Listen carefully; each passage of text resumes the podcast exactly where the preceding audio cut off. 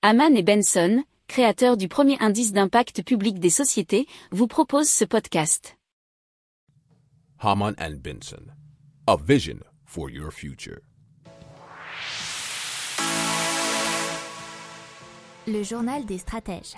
Et donc on commence tout de suite avec l'Europe qui veut lutter contre la déforestation importée, puisqu'il faut savoir que le consommateur n'est pas toujours conscient, mais par ses importations, l'Union européenne est responsable de 10% du déboisement mondial. C'était dans un article de franceinfo.fr.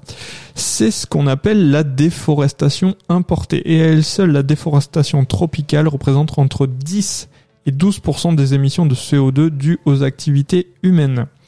Alors la Commission européenne donc a réagi et compte limiter le phénomène en demandant aux entreprises européennes de s'assurer que les matières premières qu'elles importent ont été produites sans destruction forestière.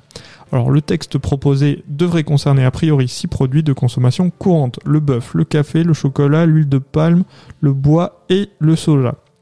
Les entreprises pourront détecter le risque de déforestation dans les produits qu'ils importent en utilisant des images satellites. En comparant une photo d'archive du champ cultivé et une photo actuelle, il sera possible de voir si la parcelle s'est agrandie au détriment des arbres ou pas. Le produit ne pourra entrer sur le marché européen que s'il est estampillé zéro déforestation par rapport à une date qui reste encore à définir et ce pourrait être 2020.